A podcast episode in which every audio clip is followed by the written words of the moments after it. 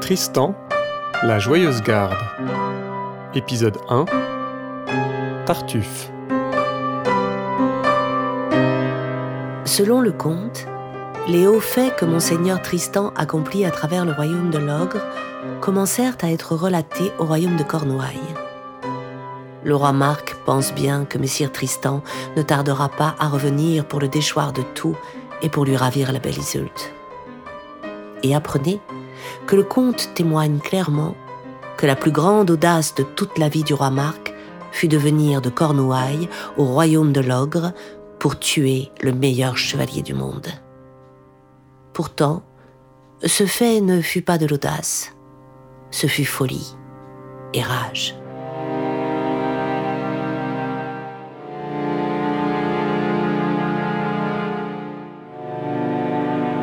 Le roi Marc quitta la Cornouaille le plus secrètement et le plus discrètement qu'il put. La traversée effectuée jusqu'au royaume de l'ogre, il demanda dans le premier logis où il fut hébergé comment trouver le roi Arthur au plus tôt. Même si l'obligation qu'il a de se rendre à sa cour le met le plus mal à l'aise. S'il est reconnu, il pense bien qu'il ne pourra pas sortir sans mauvais discours, car Messire Tristan aura de toutes les manières l'appui de la cour et des chevaliers de la table ronde, qu'il ait raison ou tort. Cette affaire plongea le roi dans une grande crainte et une grande peur. Une nuit, Dinadan apprend que le roi Marc est hébergé dans le château où il séjourne et lui propose de lui tenir compagnie jusqu'à Camelot, la cour du roi Arthur. Il a un grand désir de causer au roi Marc la plus grande honte et le plus grand déshonneur qu'il peut. Quand Dinadan retourne auprès de ses compagnons, il leur rapporte l'entière conversation. Daguenet, le fou du roi Arthur, entend qu'il parlait des chevaliers de Cornouailles. Il s'avance aussitôt, fort heureux et joyeux, la tête levée avec ostentation, et dit ⁇ Où sont les chevaliers de Cornouailles? Laissez-les venir entre mes mains. Je ne vous demande rien d'autre. Messire Daguenet, fait Messire Yvain, souhaitez-vous donc jouter contre les chevaliers de Cornouailles? Oui, sire, devant Dieu, répond Daguenet. Je veux que nul d'entre vous n'intervienne. Laissez-les-moi, car j'en viendrai fort bien à bout. Après s'être longtemps divertis et avoir parlé de plusieurs aventures, ils vont se coucher car les lits étaient faits et dorment jusqu'au lever du jour. Tôt, le lendemain matin, ils quittent le château, se distraient et chevauchent au pas car ils attendent toujours que le roi Marc les rattrape. Le roi Marc quitte les lieux et se met en route avec Dinadan et leurs écuyers. Ils chevauchent à vive allure tout le matin et arrivent devant une forêt appelée la forêt étrange, car elle était grande, merveilleuse et impraticable à cheval. Elle était assez dangereuse. Celui qui cherchait des aventures et des prodiges en trouvait souvent.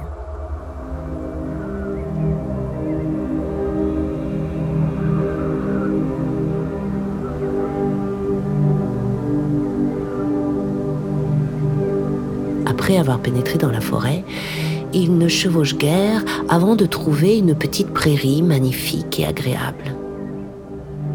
Les chevaliers dont je vous ai parlé étaient arrêtés près d'un petit amas rocheux et s'étaient mis d'accord pour attendre le chevalier de Cornouailles et voir comment Messire Daguenet pourrait s'en sortir face à lui.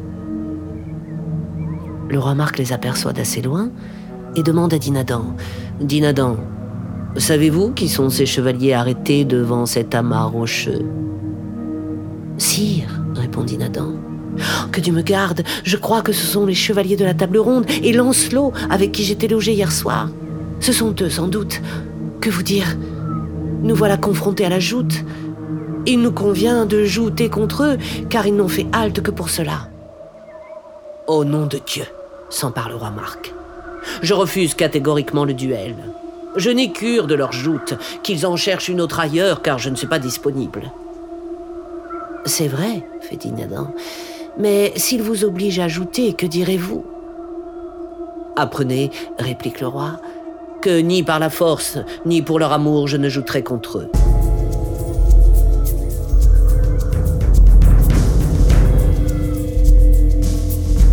Tandis que Dinadan et lui parlaient de cette affaire, tout en approchant d'eux, voici que Daguenet quitta les chevaliers et vint vers le roi Marc au pas. Le roi Marc est persuadé que c'est Lancelot du Lac qui se dirige vers lui. Daguenet, le fou, crie à haute voix tout en se rapprochant. Chevalier de Cornouailles, que Dieu me garde, vous êtes mort. Péché et malchance vous ont conduit entre mes mains. Quand vous en réchapperez, vous ne verrez plus jamais la Cornouaille. En entendant ces paroles, le roi Marc croit que c'est réellement Lancelot qui le menace ainsi. Il n'a ni le cœur ni l'audace de l'attendre. Il tourne bride aussitôt et s'en va au galop par un autre sentier de la forêt. Quand les compagnons qui étaient arrêtés devant les roches voient le roi Marc s'enfuir ainsi, leur clameur s'élève si grande que vous n'en entendrez jamais une pareille venant de si peu de monde.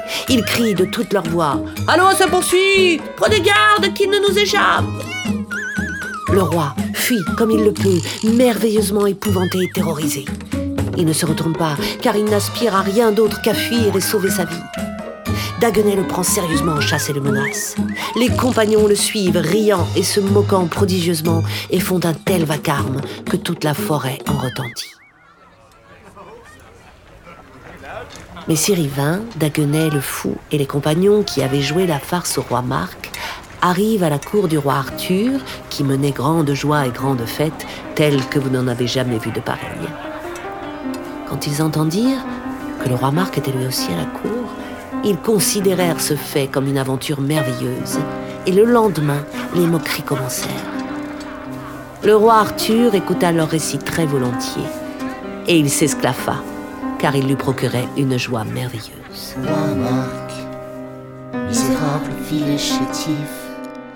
Qui de bien faire est rétif, tu es comme le renard indécis qui devant le lion s'enfuit.